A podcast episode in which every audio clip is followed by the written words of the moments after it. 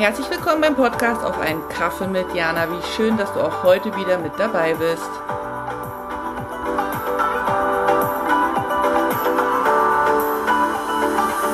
Hallo, Jana hier. Wie schön, dass wir uns heute treffen. Ich hoffe, dir geht es gut und du hast seit unserem letzten Date eine schöne Zeit gehabt.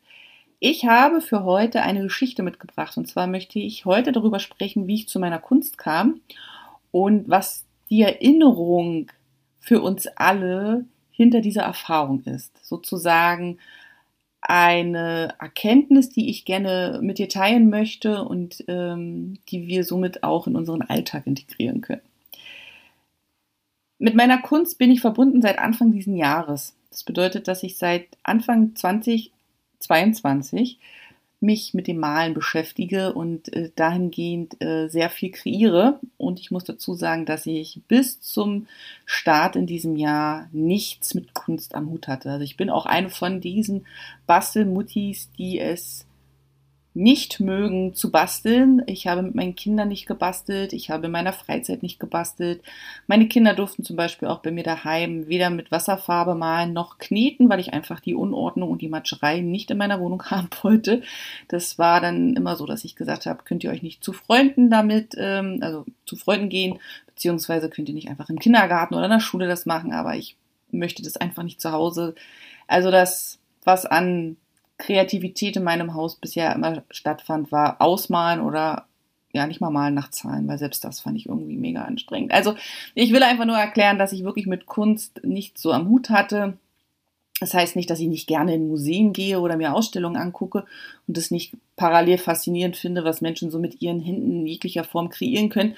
Aber es war jetzt nie im Sinne, dass ich mich da hingezogen gefühlt habe und da in meiner früheren Jugend oder wie auch immer leidenschaftlich nachgegangen bin. Es ist so, dass ich eher zu der Schreibliga gehöre und seit frühester Pubertätszeit jeden Tag geschrieben habe und auch immer noch schreibe, sei es das, was man so typisch Mädchen macht mit dem Teenageralter, ganz plakativ gesprochen, ähm, das Tagebuch schreiben, aber ich habe schon früh angefangen, so kleine Gedichte, kleine Geschichten zu schreiben, meine Gedanken aufzuschreiben, wie auch immer. Und ähm, das bereitet mir sehr viel Freude einfach, weil ich der Meinung bin, dass Schreiben den Geist klärt, dass es einfach hilft, bestimmte Situationen nochmal anders zu reflektieren, wenn man es einmal aufgeschrieben hat, wenn man dem, dem Geist sozusagen erklärt, hier ist jetzt so deine Art Tankstelle nicht, das hat ja was mit Auf, Aufladen zu tun, aber hier ist so der Ort, wo du alles ablassen kannst. Da muss sich der Geist nicht weiter damit beschäftigen. So habe ich das immer betrachtet. Und deswegen ist Schreiben für mich ein sehr meditativer, klärender Prozess bis zum heutigen Tag. Also ich, wenn ich Probleme habe, die es zu lösen gilt, dann schreibe ich die erstmal runter, Ideen schreibe ich runter. Ähm, ja, also das, was mir so wichtig ist, schreibe ich runter. Ich bin auch so ein typischer Listenmacher, weil ich es einfach liebe, auch abzustreichen. Und ähm, dieses Schreibgefühl beziehungsweise dieses Schreiben im Sinne von, ich möchte auch mal Dinge anderen Leuten zur Verfügung stellen, fand im letzten Jahr 2021 eben seinen Höhepunkt, weil ich da zwei Bücher geschrieben habe, die schon lange so in meiner Pipeline waren. Das klingt jetzt so, als hätte ich bis letztes Jahr gewusst, was, was ich für Bücher in die Welt bringen möchte. Das stimmt so nicht. Er war immer der Wunsch, da es mal so zu machen, so wie jeder von uns auf der Bucketliste bestimmte Punkte stehen hat, die er gerne abarbeiten oder erreichen möchte.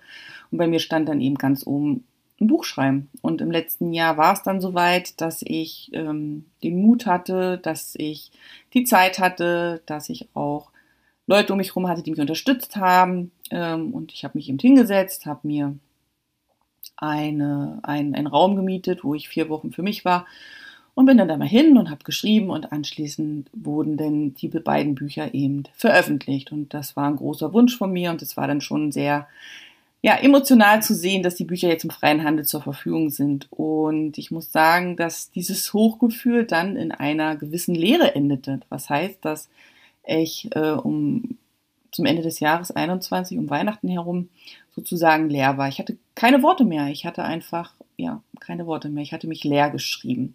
Was in dem Zeitrahmen, glaube ich, auch gut war, weil Weihnachten und Wintern ist eh so Zeit des Rückzugs, Zeit des, ja, sich einkuschelns, Bärenhalten, Winterschlaf, was ich ja hervorragend finde.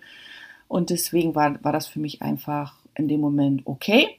Was es dann aber Anfang des Jahres dann nicht mehr war, nach vier Wochen, weil ich gemerkt habe, dass ich eben noch Projekte habe, die ich gerne schreibtechnisch umsetzen möchte und gleichzeitig aber gemerkt habe, dass ich keine Worte habe. Also dass ich einfach ja, mich leer geschrieben hatte, keine Worte finden konnte, keine Art und Weise, wie ich das ausdrücken kann. Immer wenn ich den Rechner angemacht habe, war da nichts da, was äh, auf so ein weißes Blatt Papier kommen wollte. Und wer schon mal vor so einem weißen Blatt Papier gesessen hat, weiß, das kann schon ja sehr anstrengend sein, das auch so auszuhalten, wenn es halt weiterhin weiß bleibt. Ich habe es dann probiert mit per Hand schreiben, wie auch immer. Also es war am Ende aber immer dasselbe Ergebnis. Das Blatt Papier blieb weiß. Und ich muss sagen, für jemanden wie mich, der die letzten Jahre immer seine Gedanken damit ähm, geklärt hat, sortiert hat, Lösungen für Dinge gefunden hat, die gelöst werden mussten, war das irgendwie nicht sehr befriedigend. Und dann habe ich den Wasserfarbenkasten meiner Tochter entdeckt und habe mir dann ein Blatt Papier aus dem Drucker genommen und habe angefangen zu malen. Also, wie man halt so malt, wenn man das noch nie wirklich gemacht hat. Einfach ich habe mir eine Farbe rausgesucht und dann habe ich angefangen zu malen. Und dann habe ich Striche gemalt oder manche Blätter einfach nur bunt gemalt. Also wirklich wie so ein Kind, das das erste Mal Farbe sieht. Mich da einfach von diesen Farben inspirieren lassen und hatte dann die Idee, das eben mit meinen Texten zu verbinden, um dann eben auch noch viel mehr mit meiner Message nach draußen zu gehen, also ne, die Freude zu teilen über das, was ist und äh, anderen damit eben Mut zu machen.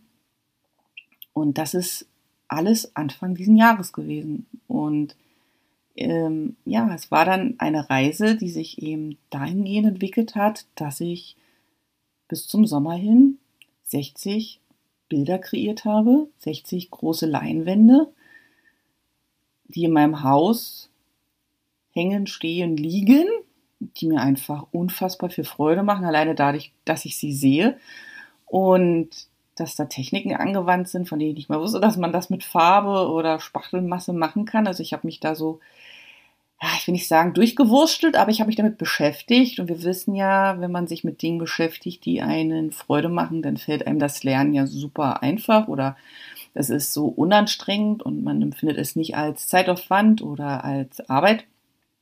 Und so war es eben auch mit, mit meiner Kunst. Und im August habe ich dann die Möglichkeit bekommen, meine Bilder das erste Mal der Öffentlichkeit zu zeigen bei, bei einem Charity-Verkauf. Und ich muss sagen, ich war mega aufgeregt und ich war nervös und unsicher und habe die Chance trotzdem ergriffen, weil ich dachte, das Schlimmste, was passieren kann, ist, dass die Leute kommen und mir erklären, dass das, was ich da mache, ja, doof ist. Aber ganz das Gegenteil war der Fall gewesen. Ich hatte dann mich für fünf Bilder entschieden, die ich mitnehme, um sie mit der Welt zu teilen. Und zum einen war es erstmal großartig, seine eigene Kunst, sein eigenes Schaffen in einem ganz anderen Kontext zu sehen. Und dann das Zweite, was eben passiert ist, es waren viele schöne Gespräche, die daraus entstanden sind, neugierige Blicke, interessiertes Nachfragen was ich mit welchem Bild gemacht habe und ähm, warum welches Bild wie geworden ist. Und mir ist wieder so bewusst geworden, dass Ausdruck von, von Gedanken und Worten eben auch in, in Form von Farben passieren kann, in Form von Kreieren, in Form von ähm, Bilder erschaffen, Bilder gestalten. Also für mich, es gibt natürlich noch ganz viele andere Arten, sich da Aus, Ausdruck zu verschaffen, aber dass das eben mein Weg ist, wie eine wortlose Kommunikation, wie ein wortloses Verarbeiten der Dinge, die so sind. Und dieses Jahr, also wir haben ja 2022, war jetzt hier in Suzhou am Anfang nicht so easy. Wir hatten ja nochmal drei Monate Lockdown gehabt und mit Homeschooling. Und das sind ja auch dann Situationen, mit denen man sich plötzlich oder in denen man sich plötzlich find, befindet, die wieder außerhalb dessen sind, wie man sich vorstellt, wie es hätte sein sollte. Also auch wir haben hier irgendwie die Hoffnung gehabt, dass sich die Situation irgendwie entspannt und dann passiert genau das Gegenteil und dann eben in der Form, dass ich mit, mit den Farben verbunden habe und dem Ganzen Ausdruck zu verleihen und das eben auch so ein bisschen zu verarbeiten, hat mir unheimlich viel Freude und damit auch so eine innere Gelassenheit gebracht, was ich vorher eben in Schreiben fand und hat es dann eben dazu gebracht, dass ich im August, wie gesagt, ähm, diese Mini-Ausstellung hatte und mich da eben mit den Menschen drüber austauschen konnte. Und das war großartig. Und was noch viel großartiger ist, dass äh, während des ähm, Charity-Verkaufes ein Galerist eben auf mich zukam und mich gefragt hat, ob er mit mir und meinen Bildern nicht eine Ausstellung machen kann, was jetzt erstmal nur geplant ist für nächstes Jahr und ähm, in der Vorbereitung sozusagen ist. Und was ich damit eigentlich teilen möchte, ist, dass wir uns viel mehr oder die Erinnerung daran, dass wir viel mehr absichtslos das tun sollten, was uns wirklich Freude macht, ohne an so ein Ergebnis zu denken.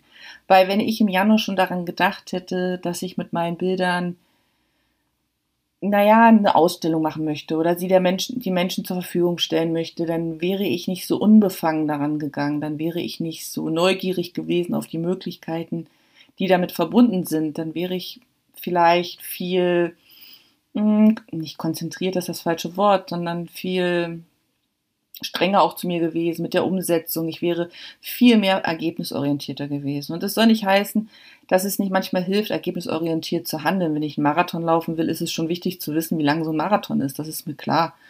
Aber ich glaube, wenn man sich zu sehr auf dieses Endergebnis fokussiert, dann bleibt zum einen der ganze Spaß auf der Strecke, die ganze Neugier, die Freude, die Leichtigkeit, auch die Gelassenheit, wenn Dinge eben nicht so gelingen. Und auch bei mir nicht jedes Bild, was ich kreiere, gefällt mir oder ist so, wie, wie es hätte sein können oder sollen. Und das ist überhaupt gar nicht schlimm, weil es ist einfach ein Lerneffekt dabei. Ich glaube nämlich auch, dass dieses Fehler machen auch viel zu negativ besetzt ist in unserer Zeit. Fehler machen hat immer was mit ja, du bist, warst nicht richtig vorbereitet zu tun oder du warst nicht konzentriert genug. Dabei ist Fehler machen ja einfach nur eine Erfahrung, die gerade nicht so gewünscht war. Und dann verändert man das einfach und macht dann eine neue Erfahrung. Und auch da merke ich wieder, dass viele Worte, die wir benutzen, ihre eigene Bedeutung haben. Also bei mir ist es definitiv so, dass ich eben merke, dass manche Worte positiv besetzt und andere negativ besetzt sind und dass das dann schon auch einschüchternd ist. Und durch diese Kunst, durch dieses Arbeiten mit den Farben, durch dieses Erschaffen von nichts hin zu einem Bild, was dann an der Wand hängt und Freude verbreitet, alleine weil die Farben leuchten oder weil ich was gemalt habe, was eine Geschichte erzählt. Das ist so befriedigend und bringt so viel Ruhe mit sich rein und es ist so eine stumme Kommunikation mit mir selbst und es bedeutet auch, dass andere darüber mit mir in Kontakt treten können. Und das alles wäre eben nicht passiert, wenn ich von Anfang an dieses große Ziel gehabt hätte, eine Galerie zu haben. Und ähm, ob das jetzt äh, die Zukunft für mich ist oder auch nicht, steht hier auch gar nicht zur Frage, sondern für mich steht wirklich im Vordergrund, die Dinge zu tun, die uns in dem Moment, in dem wir sie tun, erfüllen, dass wir eben eine Stunde nicht aufs Handy gucken, dass wir nicht angespannt sind, sondern dass wir einfach bei der, bei der Sache sind und dass wir Spaß dabei haben und dass dieser, diese, diese Freude, die wir beim Durchführen der Tätigkeit, was auch immer es ist, äh, empfinden, das nach außen hin tragen und dass sich das dann einfach auch in unserem Alltag sichtbar macht, weil wir eben wissen, dass wir auf diese Art und Weise die Pause kriegen, die wir brauchen, weil wir auf diese Weise eine Auszeit uns nehmen können, weil wir Dinge verarbeiten, weil wir wenn wir angespannt sind, da unsere Hormone wieder neutralisieren können, weil wir wissen, dass das eine Art und Weise ist, wo wir auftanken können. Und ich glaube, das ist so das, was ich mit dir teilen möchte, einfach dir Mut zu machen, Dinge zu tun aus reiner Freude, ohne gleich an das große Endergebnis zu denken. Weil selbst wenn man jetzt sagt, ich möchte total gerne Klavier lernen zum Beispiel. Und man fängt an und merkt aber, es ist super anstrengend und das Notenlernen und man muss jeden Tag regelmäßig sich ans Instrument sitzen und muss üben. Und man macht das vielleicht für ein paar Wochen oder Monaten und sagt dann aber, nee, irgendwie ist es das nicht. Ist es das doch immer noch viel mehr wert, dass man es ausprobiert und gemacht hat und Freude währenddessen hatte, als man von Anfang an sagt, entweder du machst es, um am Ende Klavierspieler im Orchester zu werden und man hat gar keinen Spaß und sieht es nur als Zeitaufwand, der nicht wirklich wertvoll ist.